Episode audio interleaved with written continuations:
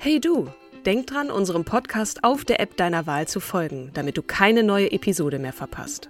Und wenn du uns noch mehr unterstützen möchtest, schenk uns 5 Sterne auf Apple oder Spotify und lass uns auch noch eine tolle Rezension da. Mit Acast Plus kannst du uns übrigens werbefrei hören und auch 24 Stunden vor dem offiziellen Launch unsere neueste Episode vor allen anderen hören. Mehr Infos in den Show Notes. Hallo und herzlich Ever catch yourself eating the same flavorless dinner three days in a row? Dreaming of something better? Well, HelloFresh is your guilt-free dream come true, baby. It's me, Kiki Palmer. Let's wake up those taste buds with hot, juicy pecan-crusted chicken or garlic butter shrimp scampi. Mm. Hello Fresh. Stop dreaming of all the delicious possibilities and dig in at HelloFresh.com. Let's get this dinner party started.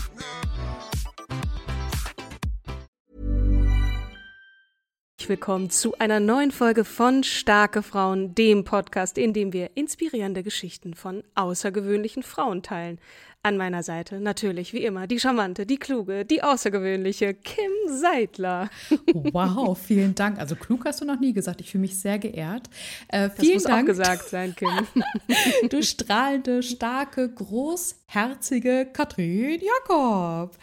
Ja, in unserer heutigen Episode haben wir eine ganz besondere Gästin. Es ist die Jana Linke, bekannt als die faszinierende Stimme und das journalistische Talent hinter vielen erfolgreichen Sendungen auf NTV. Unter genau, anderem. liebe. Unter anderem, genau. Ähm, Jana, wir legen dir jetzt so ein bisschen den verbalen roten Teppich aus. Ah, ähm, du bist eine eine renommierte Journalistin, äh, nicht nur, sondern auch eine starke Persönlichkeit, wie wir finden, die durch ihre Arbeit wichtige gesellschaftliche Themen und auch wirtschaftliche Themen in den Vordergrund rückt.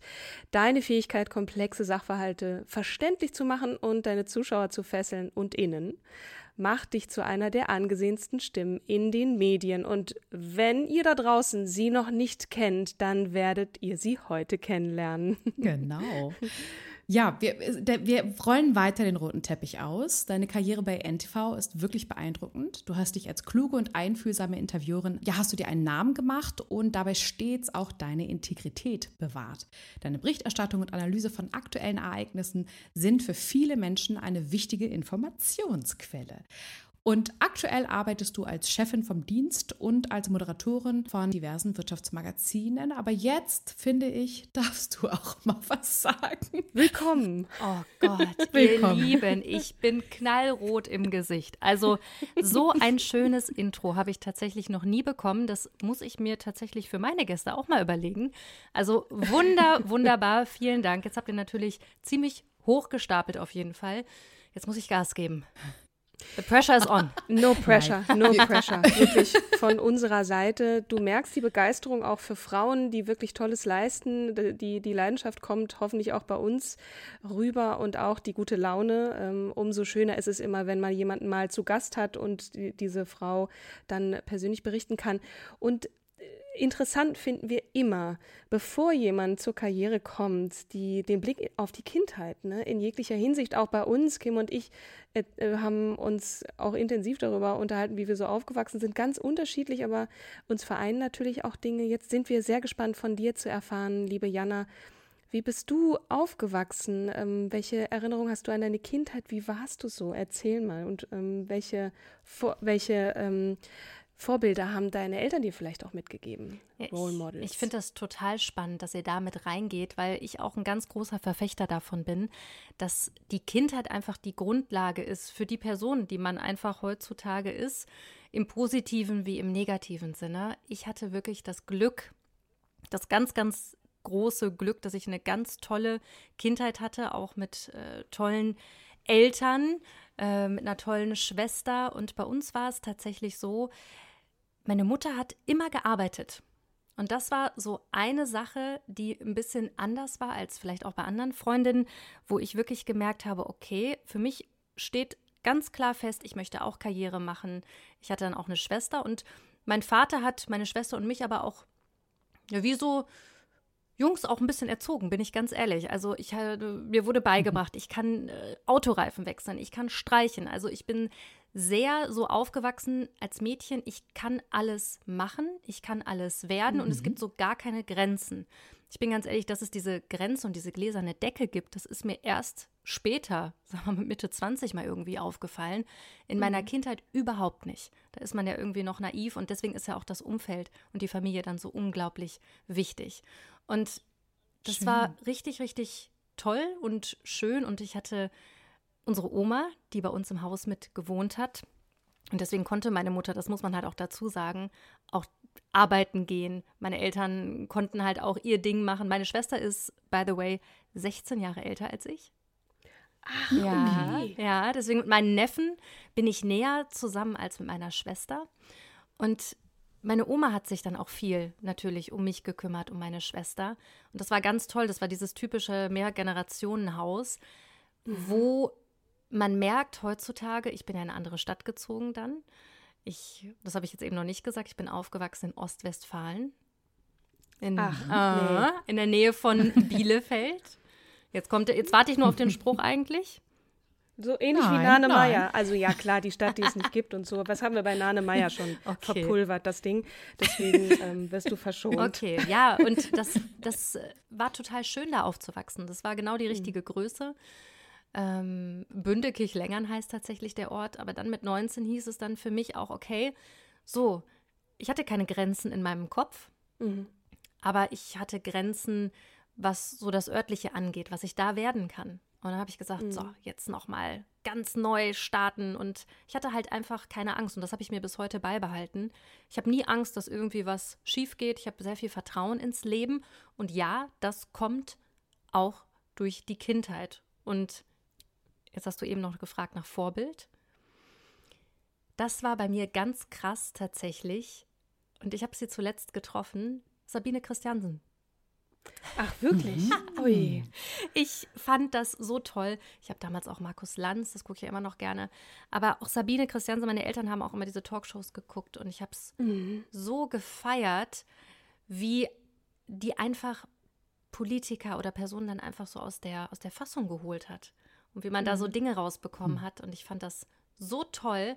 Und dann habe ich sie tatsächlich letztes Jahr getroffen auf einem Wirtschaftskongress und durfte sogar neben ihr auf der Bühne auch moderieren und Interviews führen. Und da war ich so, okay. Die hat eine Aura, ne? Also die, die, diese Ruhe, die kann einen auch sehr einschüchtern, glaube ich, ne? Also und, und auch Souveränität und so. Also die hat, die hat einen Riesentanzbereich, glaube ich, oder? Ja. War sie okay, never meet your heroes, manchmal denkt man, oder sheroes. Ähm, aber in dem Fall warst du, warst du trotzdem noch genauso angetan wie damals? Ja, also auf jeden Fall anders natürlich, weil wenn du eine Person dann mhm. siehst, dann ist es auf jeden Fall was anderes, aber es war auf jeden Fall dieser Moment, okay, krass, ich stehe jetzt auch hier. Ich stehe jetzt auf der gleichen Bühne und äh, sie hatte sogar explizit mich über dann eine Agentur dann noch mit angefragt. Also es war, mhm. war richtig schön. Wow, das ist ja ein, ein wunderschönes Kompliment. Ne? Du sagtest, es war ähm, Christ, äh, Sabine Christiansen. Wolltest du selbst auch Moderatorin werden damals? Hast du gesagt, das, ich möchte auch ins Fernsehen, ich möchte das auch machen? Was wolltest du als Kind werden? Ähm, ist das dein Traum schon immer gewesen oder? Tatsächlich wollte ich, wollte ich mal Politikerin werden. Also, wie gesagt, oh. es lief immer solche Talkshows bei uns. Und dann habe ich erst überlegt, die eine Seite, Politikerin. Und dann habe ich irgendwann gemerkt, boah, da kriegst du so viel Hass ab. Also schon mhm. so mit 16, ja, ja. 17 habe ich mir gedacht, da habe ich ja gar keinen Bock drauf. Du musst so viel arbeiten und kriegst so viel Hass ab und so wenig Credits. Hm, nee, irgendwie, irgendwie nicht. Dann wollte ich Ärztin werden. Mhm. Deswegen mhm. habe ich mich auch richtig angestrengt mit meinem Abitur. Das war auch gar nicht so schlecht, aber ich kann schlecht Blut sehen. Und habe ich gesagt, nee, das ist es vielleicht ah. auch nicht. Und mhm. maximal Pathologie ja. dann. Ja, und dann muss aber auch schon das ganze Blut raus sein. Aber ich sag, ich, ich sag dir, ich habe diesen Traum habe ich äh, übertragen auf meinen Neffen. Der schreibt gerade seine Doktorarbeit oh. Medizin. Auf den bin ich sehr stolz. Ich habe den Traum übertragen, deswegen einer von uns macht's. Nee, und dann habe ich cool. halt einfach gecheckt, okay, ich bin unfassbar neugierig. Mhm. Ich liebe es, Geschichten zu recherchieren, Geschichten zu erzählen, aber vor allen Dingen auch von anderen Menschen, ähm, weil es bringt mich tatsächlich auch so unglaublich weiter, äh, diese Geschichten mhm. zu erfahren. Und dann habe ich gedacht, okay, was befriedigt meine Neugierde am besten? Das ist Journalismus. Aber ist auch so ein, so, ein, so ein kleiner Tipp, den ich dann gehört habe von jemandem, wenn du Journalistin werden willst, dann studier nicht unbedingt Journalismus, sondern ich habe dann Medienmanagement studiert, also sehr BWL-lastig und mhm. konnte dann natürlich jetzt Bilanzen lesen und bin dann voll drin in dem Thema und dann bin ich dadurch äh, in die NTV Wirtschaftsredaktion gekommen. Mhm. Bevor wir da gleich nochmal auf, auf den Studienweg kommen, äh, Abitur, was haben deine Eltern, äh, was, was waren die von Beruf? War da auch schon so ein bisschen was Medienmäßiges oder ähm, Steuerberater und äh, Lehrerin oder wie, wie, wie war das zu Hause? Was waren da so Themen am, am Abendbrottisch? Also tatsächlich so weit weg von Medien. Also meine Mutter hat bei der Sparkasse gearbeitet, die war Bankberaterin und mein Vater war Ingenieur. Also oh. wirklich ganz weit weg von Medien. Und äh, meine Schwester arbeitet auch bei der äh, Sparkasse und ich war dann so die erste, die so den Schritt, sage ich mal, ein bisschen weiter weg gegangen ist. Mhm. Aber ich sag dir ganz ehrlich, bedingt einfach dadurch, weil meine Eltern und meine Familie mir so dieses Vertrauen so unglaublich entgegengebracht haben und mhm. dieses Selbstbewusstsein, dieses, ja, was soll denn schon passieren? Ja, was, ja. was soll schon passieren? Okay.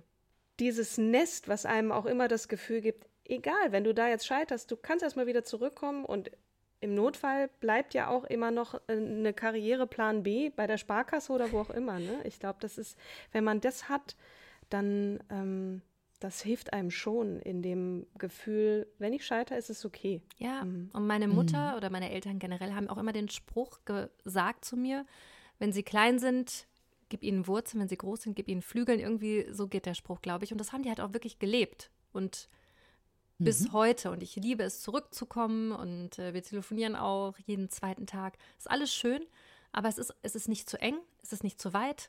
Ähm, mhm. mhm. Es ist, also ich habe da wirklich einfach richtig Glück gehabt im Leben. Danke, ja, lieber Gott. Danke, liebe Eltern. Äh, Grüße gehen raus. Nach Bünde. Genau. Bünde, ne? Bünde. Genau, die hören auch alles. Die hören auch alles und gucken sich immer alles an. Dann kriege ich auch Kritik. Oh, da hast du heute aber ein bisschen viel rumgefuchtelt mit den armen äh, Startup-Magazinen. So, okay, okay, ich achte drauf. Du hast nicht Journalismus studiert. Jetzt erklär noch mal, warum. Bei mir ist es tatsächlich neu. Also ich kann mir schon vorstellen, warum, ne, dass man, dass man aus einem anderen Background kommt und gut äh, interviewen kann, weil man weiß, worum es geht vielleicht. Aber erzähl du mal. Genau, also tatsächlich, ich weiß gar nicht mehr, von wem ich diesen Tipp damals bekommen habe, aber es ging halt schon darum, ich habe schon gemerkt, so das Thema Wirtschaft interessiert mich. BWL war auch mal eine Option und dann war natürlich Medienmanagement so der perfekte Kompromiss. Und mhm ich habe einfach richtig tief in diese Zahlen reingucken gelernt. Und das ist genau das, was ich jetzt brauche. Und wenn ich gucke bei uns in die NTV Wirtschaftsredaktion, da haben die wenigsten Journalismus in dem Sinne studiert, weil das lernst du dann. Du gehst ja noch mal zwei Jahre auf die RTL Journalistenschule und machst ein Volontariat, mhm.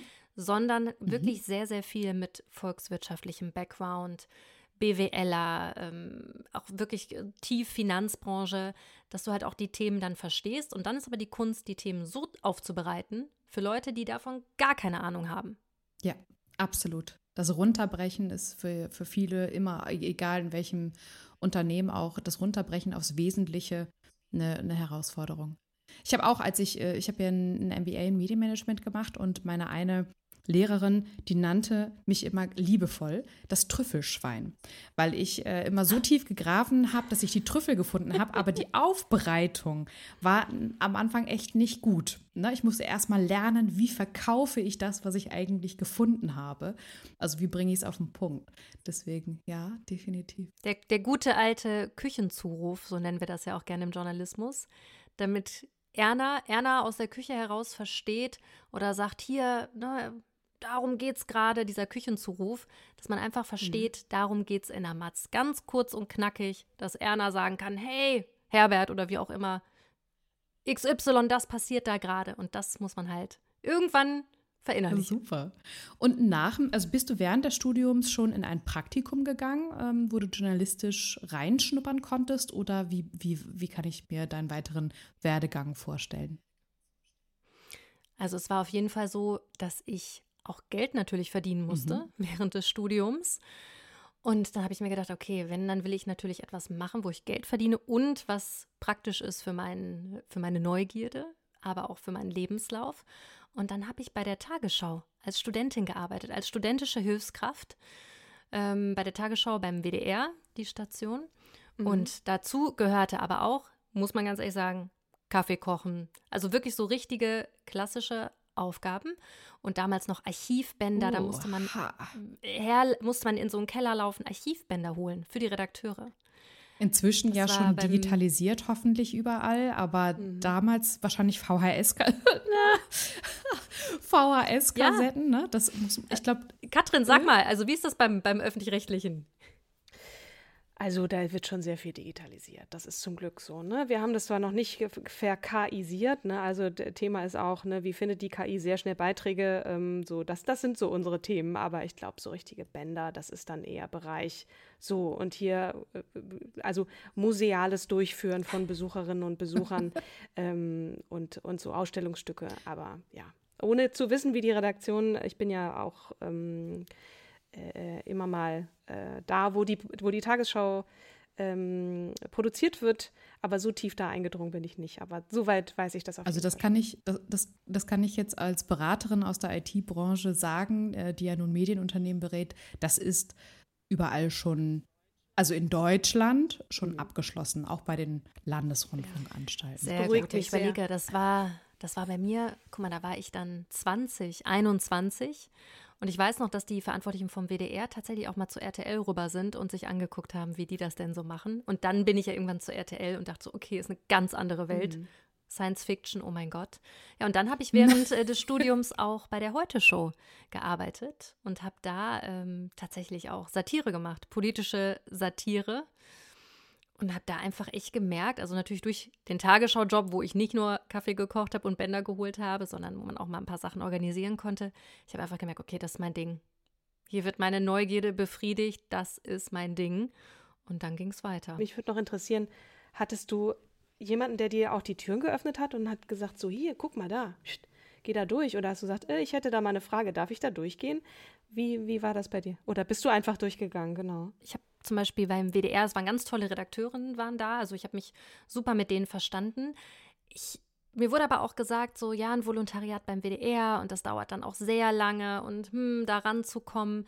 Also aus unserer Erfahrung probier es doch auch mal hier beim Privatfernsehen und das war eher so, ja, wenn man das Mentoren, mhm. das waren auf jeden Fall hilfreiche Tipps, aber ich bin dann selber natürlich äh, zu RTL und habe dann gesagt, oder zu NTV, ah hier, Volontariat, Wirtschaftsredaktion, okay, das ist ja eigentlich genau meins.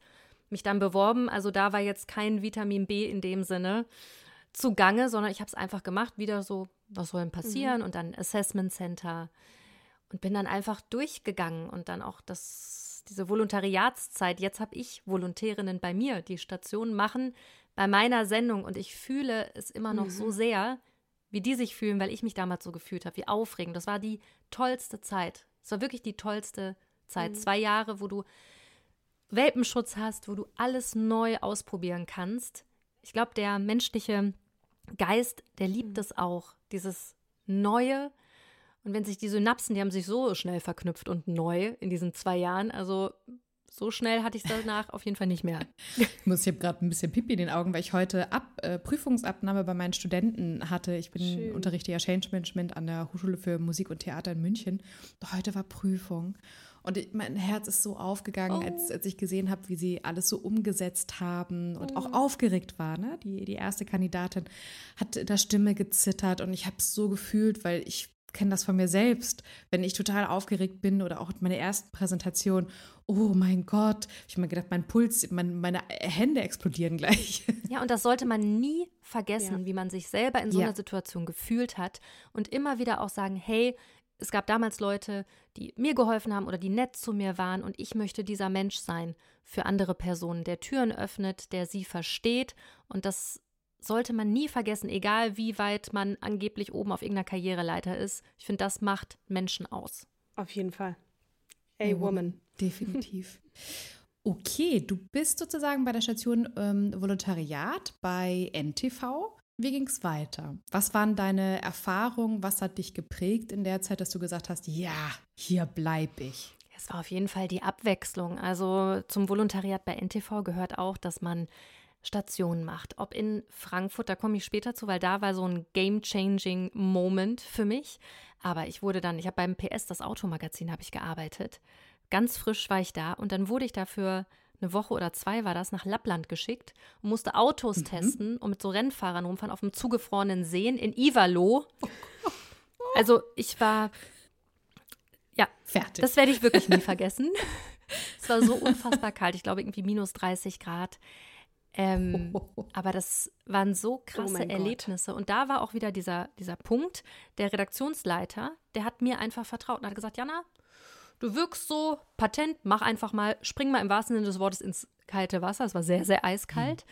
Und mach mal. Und es hat auch funktioniert. Natürlich habe ich im ersten Moment gedacht, okay, das ist total über dem, was ich überhaupt leisten kann. Aber dann dieser Moment danach, okay, what's next? Jetzt kann mich erstmal nichts umhauen. Und das war mhm. das, was ich gemerkt habe in meiner Karriere an so vielen Punkten, die Sachen, die mir erst so Angst gemacht haben, wo ich gedacht habe, das schaffe ich niemals, die haben so dazu geführt, dass ich so stolz auf mich geworden bin mhm. und mir immer mehr zugetraut habe. Und die guten Dinge passieren außerhalb der Komfortzone. Mhm. Das darf man nicht mhm. vergessen. Und das war eine der tollen Erlebnisse, natürlich aus das Daily Business. Muss man auch ganz ehrlich sagen, das ist auch hart, Nachrichtenbusiness. Da musst du um 5 Uhr morgens beginnt eine Schicht, musst du in zwei Stunden für 7 Uhr morgens eine Matz machen, schneiden, texten, vertonen. Was ist eine Matz? Eine Matz ist ein kurzer Beitrag, in der Regel so 1,30, wo du dann aktuelle Geschehnisse bei uns dann aus der Wirtschaftswelt zusammenfasst. Und das ist, wir haben es eben schon besprochen, die Kunst liegt in der Würze, äh, nein, die Würze liegt in der Kürze, so rum. ähm, das auf 1,30 so einen komplexen Sachverhalt runterzubrechen und schneiden. Und ich weiß ganz genau, wie ich da teilweise morgens, ich bin auch echt ein Morgenmuffel, boah, oh, hart. Äh, da saß und dann zwei Stunden und dieser Druck, mhm. es ist wirklich auch Adrenalin. Ja. Schaffst du es? Mhm. Schaffst du es? Und dann bist du echt so Anfang 20. Aber das ist das Schöne bei NTV. Du hast einfach ganz tolle Leute um dich mhm. herum und Leute, die dir vertrauen und die aber dann auch so schöne Leitplanken bilden und sagen, hey, du schaffst mhm. das. Okay, dann hast du es vielleicht einmal nicht geschafft, dann beim nächsten Mal. Also ich bin mir sehr, sehr bewusst, dass ich sehr viel Glück hatte, auch mit diesem Arbeitgeber und auch mit ganz vielen Führungskräften und vor allen Dingen Frauen mhm. in meinem Fall. Also Super. viele Chefinnen, die mich dermaßen gefördert und gefordert haben, ähm, was ich so schnell nicht vergessen werde und wie ich gesagt habe, was ich ganz aktiv versuche weiterzugeben mhm. An die Personen, die jetzt bei mir sind. Ich ja, habe neulich super. einen Beitrag gesehen, da gab es eine Schalte aus Israel mit einer jungen Kollegin in der Tagesschau und ich weiß nicht, ob, ob das irgendwie die Runde gemacht hat. Hannah Lesch heißt die junge Kollegin, glaube ich, die auf einmal, wir waren alle live dabei, ein Blackout hatte und nicht mehr weiter wusste. Ne? Also die setzte wieder neu an und man merkte, die kriegte richtig Schweiß auf der Stirn und so. Und Jens Riewer sagte, vielen Dank, Frau Lesch ich glaube, wir haben das Wesentliche verstanden. Äh, Grüße nach, nach Tel Aviv und es ging um äh, irgendein Gesetz, keine Ahnung. Und dann habe ich auf, auf X mal geschaut, ne, was, da, was da so kam. Ich kann dieser Frau nur wünschen und sie war danach natürlich auch nochmal wieder aufs Pferd und äh, ne, muss man ja wieder aufsteigen und dann machen. Und sie mhm. war danach auch äh, wieder mal irgendwann in der Tagesschau ihr nur wünschen, dass sie auch jemanden an der Seite hatte und im ja. Aber es sind ihr total, auch Kollegen total. ja zur Seite gesprungen, die gesagt haben, hey, hey da ist sorry, was ist denn hier los? Ne? Warum, warum gibt es so viel Hass? Ja. Paul Ronsheimer ja, ja. war, dabei unter anderem. So, Mädel. Ja, ich habe es auch hm. mitbekommen. Ah, ich habe es auch mitbekommen und ich finde das habe ich nämlich auch gedacht, weil sowas kann passieren. Und da auch nochmal ein Beispiel von äh, einer sehr guten Freundin von mir. Clara Pfeffer heißt sie. Die ist äh, bei NTV im Frühstart oh, ja. ähm, umgekippt, einfach weil das natürlich auch ne, eine frühe Uhrzeit mhm. und äh, hatte nicht gefrühstückt an dem Tag und einfach umgekippt in der Live-Schalte. Und da war dann auch direkt der Moderator im Studio, äh, Daniel Schüler war das, hat auch direkt gesagt, okay, ähm, ne, wir kümmern uns und die Kollegen haben das super ja. aufgefangen. Pressemitteilungen wurden rausgegeben. Aber da gab es auch erst, da ging es noch irgendwie um Corona-Impfung oder was auch mhm. immer. Also so ein bisschen mhm. rumgeschwurbelt wurde da, was natürlich absoluter mhm. Bullshit ja. war. Ähm, aber sie hat auch direkt danach, Woche später, war sie wieder da. Mhm. Und das ist eine unserer besten Politikreporterinnen, die auch überall durch die Welt jettet. Und die ist einfach wieder da und das gehört dazu und das ist ein Teil von einem, aber das geht vorbei. Ja. Und das gehört auch dazu. Ich wurde mal ähm, bei, das war Gott sei Dank keine Live-Schalte, es war eine aufgezeichnete Schalte, wurde ich im Schwimmbad in Hamburg war das, mit Mikro, mit Klamotten, mit allem in den Pool geschmissen. Oh. Von so Rowdies. Ja, mm. ja da habe ich auch nur gedacht, ai, ai, Humor. Weil ich auch noch ganz, das, das hilft ja nur ganz, Humor, ganz oder? jung. Ja. Ja, das Bild habe ich auch noch irgendwo. Das müsste ich euch eigentlich mal schicken. Das ist, der, das ist, wirklich, der, ist wirklich der Knaller, wie ich da stehe, wie ein begossener Pudel. Dann kam noch die Polizei. Ja, Dinge passieren ja. und es ist kein Weltuntergang. Wir sagen auch immer, wir Nein. operieren nicht am offenen Herzen. Das ist alles Richtig. in Ordnung. Aller, das Allerwichtigste ist einfach, dass wir uns unserer Verantwortung als Medien bewusst sind, dass wir das ganze Thema Fact-Checking ja. und sowas dermaßen richtig machen. Wir haben jetzt bei NTV mhm. auch eine neue Sendung, Faktenzeichen, wo es wirklich auch einfach darum geht, genau zu gucken, was ist Fakt, was ist Fake. Und das ist, ja. glaube ich, das, was für uns Medien gerade super mhm. wichtig ist in der jetzigen Zeit. Ja, total. Oh ja. Da gehen wir später, glaube ich, nochmal drauf ein. Äh, erzähl doch bitte über Frankfurt. Genau, da war ich. boah, das ist jetzt auch schon wieder ewig her. Dann war ich 24, glaube ich. Wie gesagt, ich bin jetzt 34. Also zehn, vor zehn Jahren war das. Und zwar hatte ich dann äh, Volo-Station in Frankfurt, das mal an der Börse. NTV hat da ja auch ein Studio. Und dann war es damals so, da ist Zalando an die Börse gegangen und einen Tag später Rocket Internet. Und das war wirklich so diese zwei großen Player der Start-up-Szene. Und da habe ich zum ersten Mal so richtig Berührungspunkte mit der Start-up-Szene mhm. gehabt. Und habe ich gesehen, die haben die Börse geschmückt, die haben eine riesige Party daraus gemacht. Vorher, wenn da Börsengänge waren, war so, ja, oh, okay.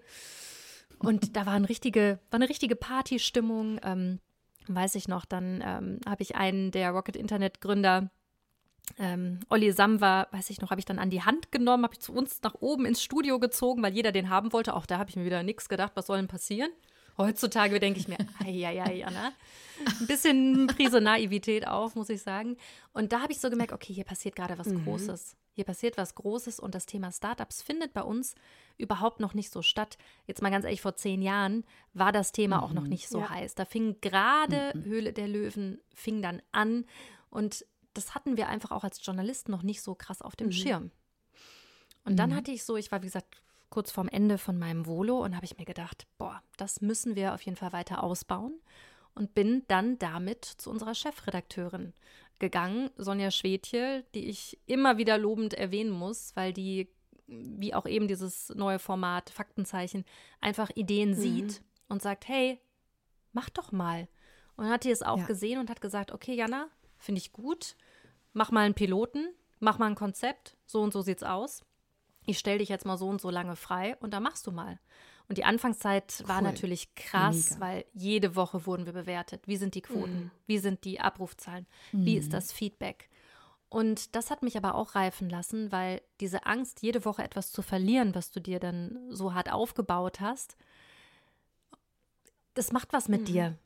Und es hat mich aber auch so ein bisschen, auch da wieder mutiger gemacht, weil ich mir gedacht habe, hätte ich, hätte ich nie diesen Schritt gewagt und auch wäre ich mal in diese Angst reingegangen, auch mal was zu verlieren, dann hätte ich nie das bekommen, ja.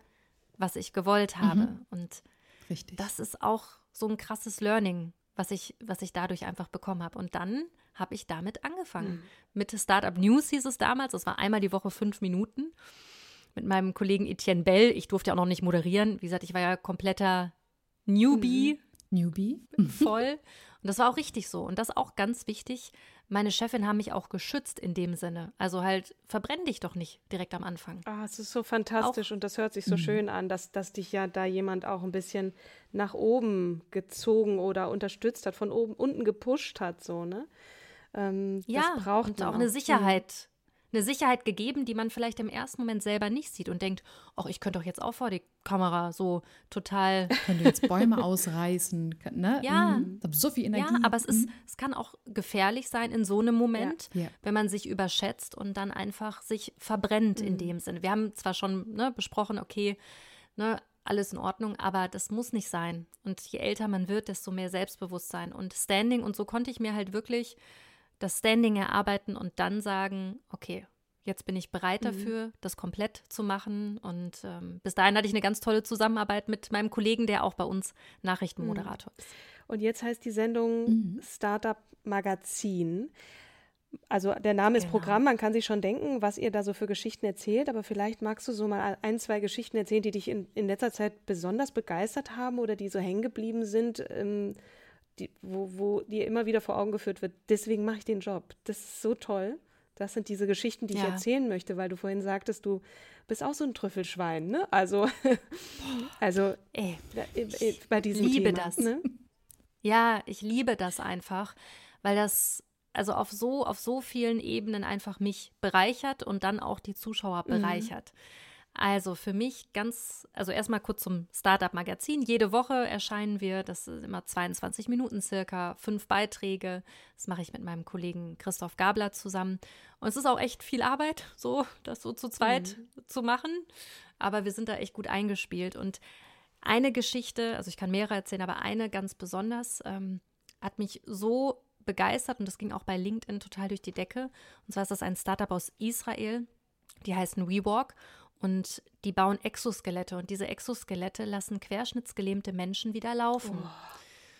Wow. Und ich habe mit diesem Startup zum ersten Mal, glaube ich, vor sechs Jahren gedreht und hatte auch mit dem Protagonisten André van Rüschen, mir fallen auch die Namen direkt wieder ein, ähm, gedreht, der bei einem Autounfall querschnittsgelähmt wurde und dann dieses Exoskelett zum ersten Mal ausprobiert hat. Er ist jetzt seit zehn Jahren sogar schon WeWalker mhm. und hat das bei der Krankenkasse erstritten. Mittlerweile bezahlen das auch einige Krankenkassen. Also er hat da richtige Pionierarbeit geleistet. Und dann habe ich dem vor anderthalb Jahren habe ich ihn wieder getroffen, habe so ein Follow-up gemacht und es war einfach so schön zu sehen. Und dann dieser Moment, wenn der aus seinem Rollstuhl rausgeht in dieses Exoskelett und dann läuft. Und dann hat er mir gesagt, was sein Sohn damals zu ihm gesagt hat, als er zum ersten Mal in diesem Exoskelett war, weil sein Sohn kannte ihn nur im Rollstuhl, meint so, Papa, du bist aber groß. Oh, oh. oh Gott. Ah, und das war und das war einfach so krass und auch das Feedback, was ich von Leuten bei LinkedIn oder auch auf den Fernsehbeitrag bekommen habe, war so oft so, okay, könnte das nicht was sein für meinen Bruder, meinen Vater oder wie auch immer und das gibt mir Hoffnung und das ist halt das Ding, was Startups auch machen. Die bieten Lösungen mhm. für Probleme, innovative ja. Lösungen. Ganz wichtig, man muss immer kritisch dran gehen. Also wir machen keine Werbung, mhm. ganz, ganz wichtig. Ich werde euch auch gleich ein anderes Beispiel mhm. nennen, wo es ein bisschen in eine andere Richtung gegangen ist. Aber es gibt Hoffnung. Wir leben in einer Zeit, wo man das Gefühl manchmal hat, ey, ich verliere so ein bisschen die ja. Hoffnung ans Gute. Und es gibt aber im Unternehmertum vor allen Dingen ist. Man muss nicht immer nur in der Politik gucken nach mhm. Lösungen, sondern im Unternehmertum gibt es Lösungen für Probleme, wo Leute echt engagiert sind und Bock haben und das nicht nur machen, weil sie viel Geld verdienen wollen, sondern weil sie was mhm. bewegen wollen. Und das ist auch der Grund, warum ich das so gerne mhm. mache. Jetzt gerade gab es ja auch wieder den Brandbrief der Unternehmer, die sich zusammengeschlossen haben und äh, Unternehmerinnen, die mhm. gesagt haben, so, jetzt reißt euch zusammen hier, wir müssen was machen, ihr müsst was bewegen und so. Also die Kraft der, der, der Wirtschaft und auch da mit politischen Aussagen ähm, nach vorne zu gehen, ähm, das gibt auch Hoffnung, neben äh, den Produkten, die Lösungen anbieten. Ne? Ähm, Total. Jetzt das andere, Jetzt das, das Negativbeispiel, Negativ bevor wir zum Podcast kommen, weil den gibt es ja auch noch dazu. Ne? Mhm. Ja, ja. Genau. Das Negativbeispiel hatte ich ganz, ganz lange und jahrelang immer auch als Positivbeispiel genannt. Okay. Deswegen ist es besonders interessant und äh, führt hm. mir auch immer wieder vor Augen, wie sich Dinge ändern können. Und zwar ist es das Startup Sono Motors, heißen die, aus München. Die bauen Autos oder haben Autos gebaut, die mit der Kraft der Sonne fahren. Die haben so Solarpaneele auf dem Auto, also haben einfach sich überlegt, wir bauen einfach ein Auto, was mit der Sonne fährt. Mhm. Und jetzt kann man sich vorstellen, dass es nicht so easy ist, gegen diese etablierte Autoindustrie anzukämpfen. Ich habe tatsächlich auch bei denen, ich begleite Startups auch immer, Jahr für Jahr. Ich besuche die immer wieder. Und ich habe die ganz am Anfang vor sieben, acht Jahren tatsächlich zum ersten Mal besucht, wo die in so einem kleinen Ladenlokal waren. Mega mini. Ja, und dann haben die, Jahr für Jahr wurden die immer größer, größer, größer und haben mehrere Millionen eingesammelt. Crowdfunding-Kampagnen, wo sie da mal 50 Millionen und hier mal 50 Millionen. Die sind echt riesig geworden. Und dann kam dieser Turning Point, so vor circa einem Jahr. Also man muss wissen, dass sich auch ein bisschen das Klima verändert hat in der Startup-Szene. Die Investoren sind zurückhaltender geworden, einfach weil die Zinsen anders sind. Das Geld ist nicht mehr so billig, wie es früher war. Ja. Und natürlich auch diese ganzen geopolitischen Probleme machen Investoren zurückhaltender. 2021 war ein krasses Rekordjahr. Also da wurden irgendwie 17 Milliarden Euro in die Startup-Szene gepumpt. Oh, wow. Jetzt ist es viel, viel mhm. weniger. Also ich glaube, wir sind jetzt bei vier oder fünf Milliarden letztes Jahr. Also es ist viel weniger geworden und jetzt die Investoren gucken auf das Thema Profitabilität. Und nichts ist unprofitabler als so ein Startup, wo du halt ganz viel Geld reinstecken ja. musst natürlich und wenig rausbekommst. Es gab jetzt auch zuletzt viel Kritik auch an diesen Crowdfunding-Kampagnen, ähm, dass die da nicht so komplett ehrlich waren. Und ja, die haben dann wirklich gesagt, okay, wir müssen aufgeben. Wir bauen dieses Auto nicht. Es gibt noch einige Fälle, wo halt Leute auch angezahlt haben und ne, mhm. für ihr Auto und das wird jetzt alles abgewickelt. Das Startup konzentriert sich jetzt auf ähm, Solarpaneele, die dann irgendwie auf Bussen drauf sind. Also haben so ein bisschen das geschiftet. Persönlich, also ich glaube, die wollen wirklich was verändern. Aber da zeigt sich auch, auch gerade wir Medien, wir haben das Thema natürlich auch total jetzt nicht gehypt, aber wir haben, es war natürlich spannend für mhm. uns. Und dann Klar. muss man. Hätte ja auch laufen Hätte auch können. laufen können, ne? Aber ne, nur eins von zehn Startups schafft mhm. es. Also das ist auch so ein ja. Ding. Und das war aber eigentlich ein gutes Beispiel. Sachen können hochfliegen, können auch wieder tief mhm. fallen, aber ich bin mir sicher, dass die sich auch wieder aufrappeln werden. Aber das ist auf jeden Fall ein Beispiel von leider einer Geschichte, die sich dann ins Negative ja. gedreht hat. Ja, na, aber so negativ fand ich es jetzt nicht. Ich dachte, da kommt jetzt sowas wie Wirecard, weißt du? Was so. so. auch äh, das Unternehmen äh, mega gehypt, äh, DAX-Unternehmen und dann, uh, alles nur eine Blase. Ah, ja, nee, die hatten wir auch, aber Wirecard habe ich mir gedacht, das hat ja jeder schon äh, mitbekommen. mhm, aber davon haben wir uns auch immer so ein bisschen ferngehalten. Nee, also sonst so ganz klar, es sind auf jeden Fall einige Startups auch pleite gegangen, mit denen wir gedreht haben. Aber das ist das ist das Risiko. Das ist nun mal also genau. das ist, ja das Risiko. Als, und ich finde, absolut. dazu passt der Titel des Podcasts eigentlich ganz gut. Jetzt mal ganz ehrlich, ne? Also irgendwann muss man sich auch in die Augen schauen und sagen, haben wir das jetzt richtig gemacht hier oder ist es auch Zeit aufzugeben? Ne? Also das weiß man mhm. nie und dieser Mut ähm, und auch die Kreativität und den Glauben zu haben, das schaffen wir schon irgendwie und dann irgendwann sich eingestehen zu müssen, jetzt müssen wir mal ganz ehrlich sein, lass es uns einfach abwickeln, weil wir kommen hier nicht weiter, dann ist das so. Hm. Aber ich finde es immer so hart. Also zu, zu wann, woher weiß man dann eigentlich, dass es jetzt wirklich nicht mehr funktioniert? Wenn du ne? die Leute nicht mehr bezahlen äh, Häufig wird ja ja, ja, häufig wird ja gepredigt, äh, du musst noch mal die Extrameile gehen und guck dir Steve Jobs an und in der Garage und irgendwie Hypothek aufs Haus und Haus und Hof, alles. Frau wollte ihn verlassen und dann plötzlich mhm. ging es durch die Decke. Ja, hätte er vernünftig gehandelt und vorher gestoppt, dann wäre jetzt also ich meine, er ist nicht mehr da, ne? Aber ähm, dann hätte er die Karriere nicht, nicht hinlegen können mit seinem hm. Apple. Ja, aber es ist halt immer, man darf auch nie vergessen, das Gründerleben wird auch immer so ein bisschen glorifiziert. Es ist verdammt hart. Äh, ich habe heute mit einem Gründer gesprochen, mit dem ich bald im Podcast rede, der auch ganz offen seinen Burnout ähm, offen gemacht ja. hat. Und das Thema Gründer-Burnout gibt es ganz, ganz ja. oft. Und die gehen so dermaßen über ihre Grenzen. Und natürlich ist das auch nicht immer gesund. Es wird langsam auch so ein bisschen mehr, das Thema Mental Health kommt da mehr an. Aber die gehen auf jeden Fall immer die Extrameile. Mhm. Und irgendwann kannst du nicht mehr, irgendwann, wenn die Investoren sagen, du kriegst kein Geld mehr oder eine Finanzierungsrunde platzt, dann stehst du da und kannst du eigentlich vielleicht auch gar nichts dafür, wenn ein Investor einfach sagt, ach nee, ich habe irgendwie schlecht geschlafen. Es hängt manchmal an so kleinen Dingen, dann war es das. Und das macht natürlich die Startup-Szene für uns Medien jetzt natürlich auch super spannend, weil mhm. da unglaublich viel passiert und Musik drin ist. Aber für die Personen, für Gründerinnen und Gründer, die ich ja immer sehr nah auch begleite, ist das manchmal wirklich ja eine Achterbahnfahrt. Ja. Investierst du eigentlich selbst? Ich muss gerade an diese äh, Investitionsplattform Companisto denken. Äh, investierst du selbst auch in Startups oder sagst du, nee, mm -mm. Das ist so risikobehaftet? Nee, das wäre für mich auch in gewisser Weise ein Interessenskonflikt.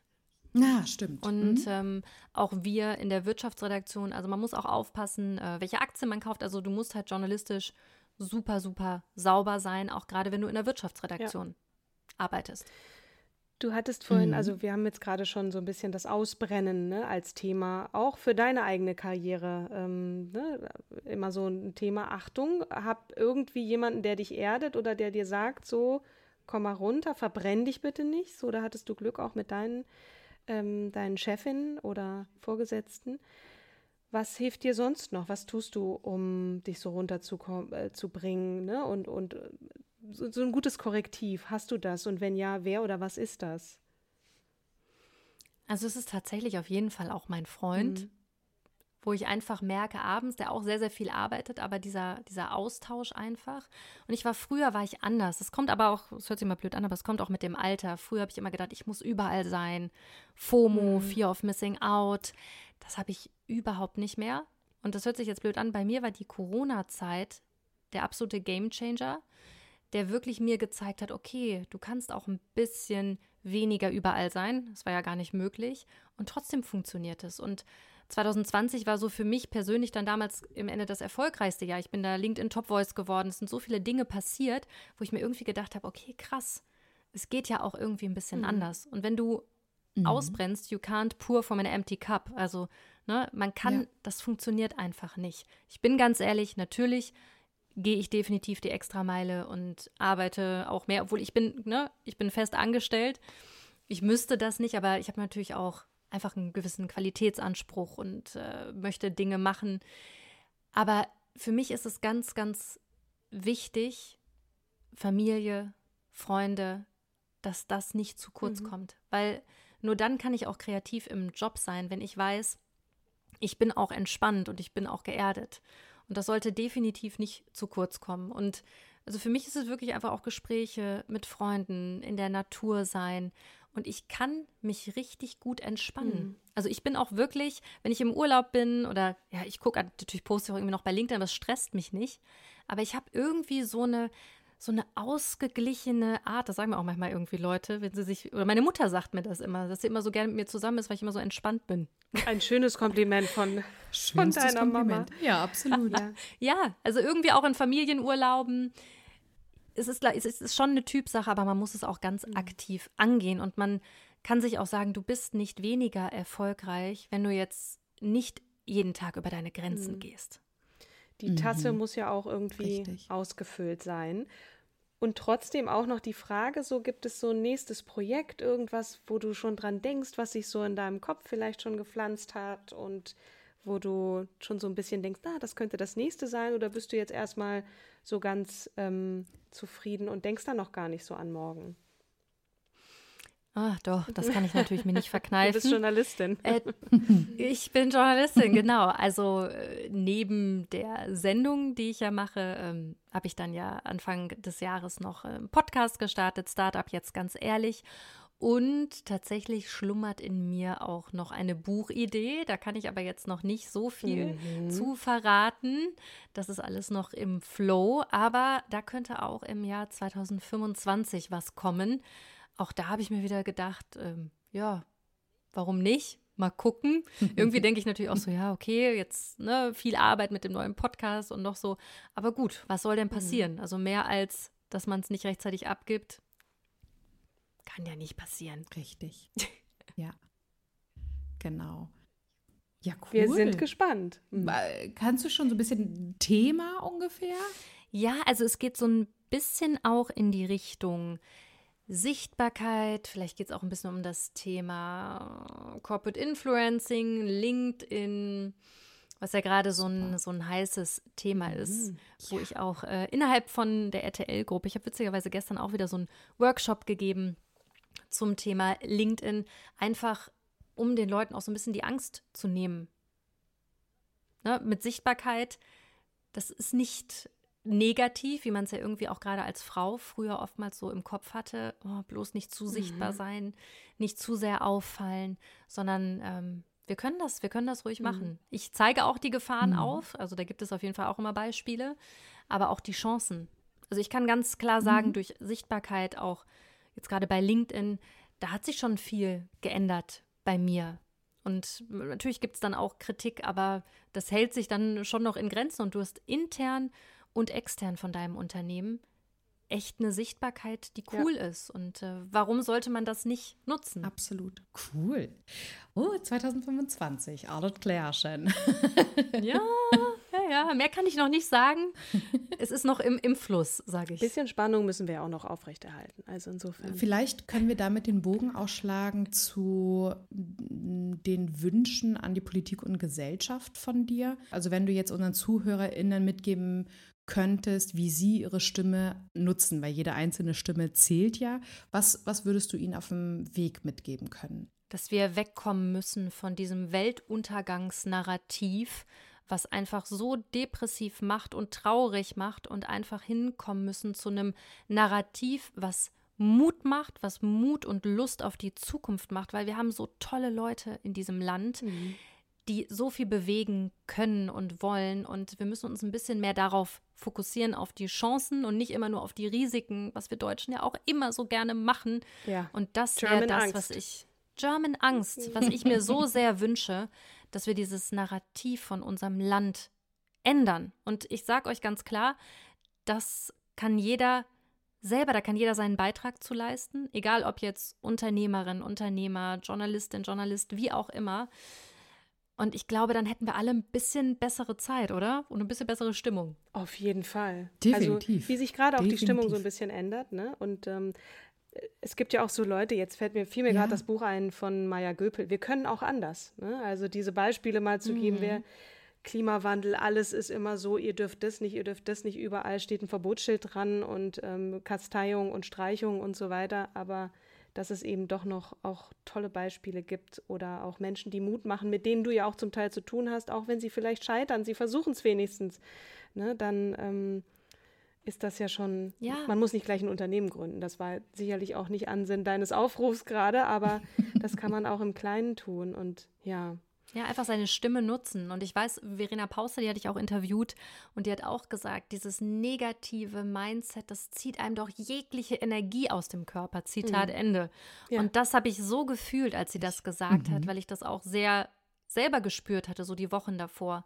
Mhm. Und jetzt durch diese Korrektivrecherchen hatte ich nochmal das Gefühl, das zieht einem ja alles weg, aber dann diese Demonstrationen zu sehen und die Leute, die auf die Straße gehen und ja. für Demokratie da einstehen, das gibt mir dann die Energie wieder zurück in die Knochen sozusagen, weil hätte ich nicht gedacht von ich Deutschland. Bin ich ganz ehrlich, hätte ich nicht gedacht. Ich, ich war so, äh, Katrin kann das bestätigen, vorher so ängstlich und in Sorge um, um Deutschland als, als demokratisches Land, ähm, weil ich irgendwie von allen Seiten mitgekriegt habe, die AfD bohrt schon seit Jahren in, in, in dem östlichen Teil und äh, erreicht auch hier in Hamburg schon einige intellektuelle Köpfe und auch nicht intellektuelle Köpfe. Und dachte ich so, oh Gott, oh Gott, oh ich muss mhm. das Land verlassen.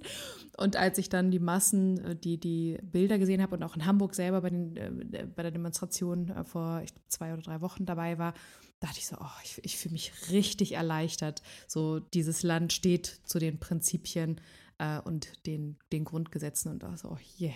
Juhu, ey. Mm, mm. Da hilft auch der Podcast, ne? Also auch die, dieser Austausch. Wir waren auch so, oh, was machen wir? Wir müssen was machen. Ja, komm, mm. was machen wir denn jetzt? Und, und ähm, selbst wenn es nur so eine kleine Podcast-Folge ist, ne? Oder auf eine Demo gehen, wir sind uns leider, wir kamen nicht zueinander. Kim stand am ganz anderen Ende und ich so, du, sorry, Schatz, ich, ich, ich komme nicht zu dir. Und dann haben wir, ja, aber alleine. Ja für die Menschenmasse, ja. Ne? Ja, total, ja. total, ja. Ja, und ich hatte jetzt auch eine Podcast-Folge, habe ich aufgenommen mit äh, Gülscha Wilke.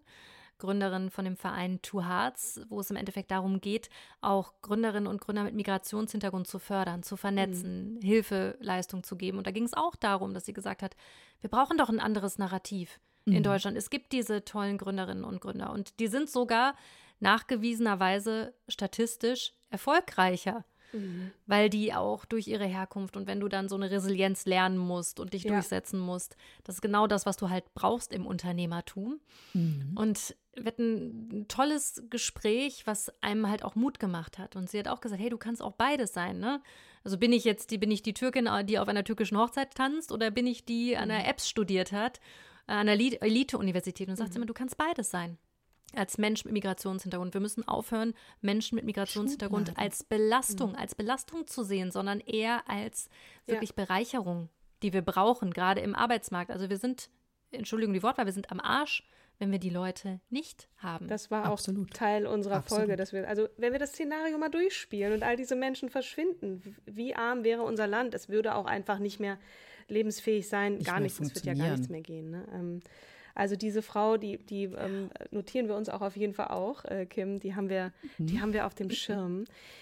Wir müssen so langsam genau. zum Ende kommen und dabei habe ich so richtig Bock noch weiter äh, Beispiele, dass wir die uns gegenseitig zuwerfen, aber ähm, das können wir auch sicherlich äh, noch darüber hinaus tun, ähm, indem wir einander folgen auf auf äh, oder dir auch folgen auf LinkedIn. Da seid ihr draußen natürlich auch herzlich eingeladen, dir zu folgen. Ich habe schon gesehen, ähm, wie oder, Oder auf, auf, Instagram. Instagram. Genau. Sehr, sehr. Ähm, du super. bist auf jeden Fall eine unglaubliche Inspiration, Jana, kann ich nur sagen. Und ähm, wir möchten dir, ich spreche jetzt mal für uns beide, sehr danken, dass du uns ein paar Einblicke gewährt hast, auch in dein Mindset, nicht nur in deine Projekte, sondern auch äh, in die Art und Weise, wie du äh, denkst. Und das äh, finde ich zumindest auch sehr, sehr inspirierend. Vielen Dank.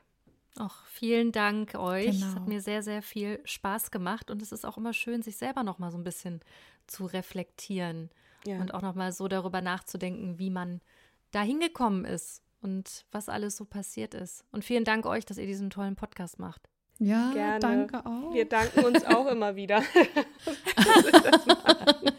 Weitermachen. Ja, Weitermachen. auf jeden Fall. Selbstlob jeden muss Fall. auch manchmal sein. Vielen Dank auf jeden Fall. Ähm, Genau. Und natürlich auch Shoutout zu deinem Podcast, ja, hört da bitte rein. Ja. Wir verlinken dir natürlich selbstverständlich in den Show Notes. Auf jeden Fall. Und genau, Juhu. nächste Woche haben wir wieder eine neue Episode parat für euch und denkt dran, uns zu abonnieren, um keine Folge zu verpassen. Und äh, ja, meldet euch gerne bei Social Media, wenn ihr Einreichungen machen möchtet zu ähm, Frauen, die wir interviewen oder auch Frauen, die wir vorstellen sollen. Und äh, ja, Katrin. Jetzt aber, liebe Kim, liebe ihr alle da draußen, wir freuen uns auf das nächste Mal und nochmal vielen Dank an dich, Jana, und hoffentlich bald mal in Person. Das würde mich und uns sehr freuen. Ja. Also. Genau. Mich auch, mich auch sehr. Vielen, vielen Dank für die Einladung. Und zum Schluss muss ich natürlich sagen, raus aus der Komfortzone, nur da passieren die spannenden Dinge, wenn ich einen Satz mitgeben könnte. Bestes Schlusswort. Bestes Schlusswort. Also, macht's gut, bleibt gesund und bis zum nächsten Mal. Bis zum nächsten Mal. Tschüss. Tschüss. Ever catch yourself eating the same flavorless dinner three days in a row?